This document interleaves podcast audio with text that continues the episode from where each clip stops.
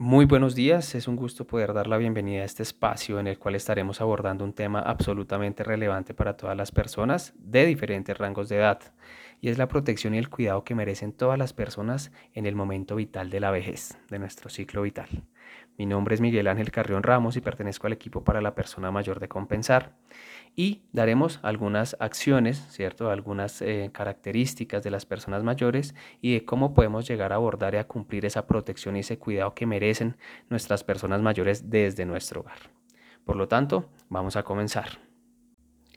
Como primera medida, tenemos que partir desde la sabiduría como premisa para hablar sobre las personas mayores. Y es que las personas mayores son seres sabios, que han experimentado diferentes situaciones a lo largo de su vida. Por lo tanto, su experiencia es supremamente importante para otras generaciones, pues nos permiten conocer o recibir consejos en diferentes momentos de la vida diaria. Hoy, adicionalmente, son la generación que nos ha enseñado que el ser humano se adapta por naturaleza a cualquier tipo de dinámica que se presente, en este caso la era digital, eh, la utilización de estos dispositivos tecnológicos en pro de su bienestar para poder cumplir con las diferentes actividades de la vida diaria.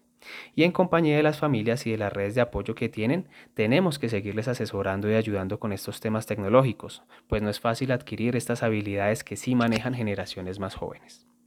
Sin embargo, el adulto mayor es un libro abierto sus condiciones son diferentes en muchas ocasiones y no se deberían encasillar, como usualmente se hace, ya que sus condiciones socioeconómicas, familiares, de salud e incluso políticas, el día de hoy, inciden en la manera de cómo viven su proceso de envejecimiento. Hoy, por lo tanto, hay personas mayores supremamente activas y funcionales, que incluso ejercen carreras profesionales y trabajan, pero también tenemos personas mayores que tienen otras características como lo son la limitación a nivel físico, eh, por diferentes patologías osteomusculares o enfermedades crónicas no transmisibles, e incluso deterioros cognitivos y estilos de vida un poco negativos que disminuyen la sensación de bienestar. Hoy uno de los factores determinantes para la protección y el cuidado que ellos merecen es dejar de lado los denominados viejismos, pues son esas frases y acciones en las cuales discriminamos a las personas mayores de diferentes formas, especialmente con su edad, creyendo erróneamente que no aportan mucho a la sociedad. Es tarea de todos lograr que los denominados viejismos desaparezcan de los círculos sociales que a ellos les rodean.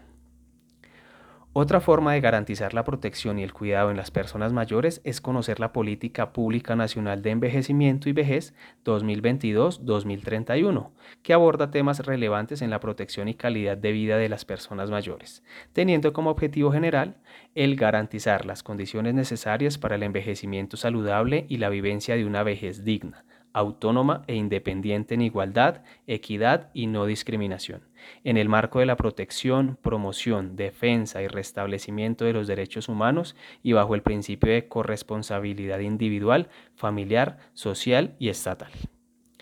Con esto, hacerles frente a las problemáticas que han surgido para ellos a través de los años. Por ejemplo, tenemos problemas relacionados con la salud, la dependencia y el cuidado como tal de las personas mayores.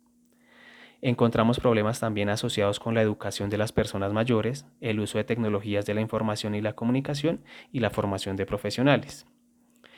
Otros factores personales y conductuales que obstaculizan el envejecimiento saludable.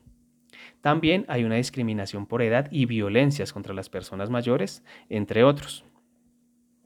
Sin embargo, a pesar de eh, tener todas estas problemáticas acá un poco arraigadas en nuestro diario vivir, el gobierno nacional y otro tipo de entidades privadas, como lo es Compensar, busca eh, el mejoramiento y el bienestar integral de las personas.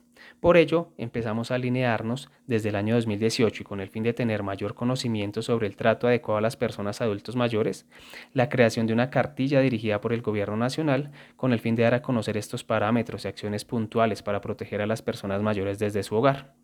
En dicha cartilla también aparecen diferentes conceptos supremamente importantes como lo son la explicación sobre quiénes son las personas cuidadoras, la función de los centros día, a dónde acudir en caso de conocer maltrato sobre personas mayores, hay diferentes tipos de maltrato sobre la persona mayor, sus factores de riesgo que incrementan el maltrato sobre las personas y por supuesto también está incluido el decálogo del buen trato para las personas mayores, en el que se incluyen respetar derechos y cumplir deberes, cumplir con los principios bioéticos, También garantizar el bienestar y la calidad de vida. Por otro lado, informar y comunicar, algo supremamente básico e importante eh, con las personas mayores. Valorar a la persona, ¿cierto? Preservándole su identidad y su dignidad. Tenemos que adaptarnos y reforzar también algunos conceptos y algunas situaciones en las cuales de pronto ellos no se sientan cómodos animarlos a aprender en estas etapas de la vida y proporcionar también acompañamiento y presencia facilitar el acceso a las nuevas tecnologías y pedir ayuda cuando sea necesario y lo considere la persona.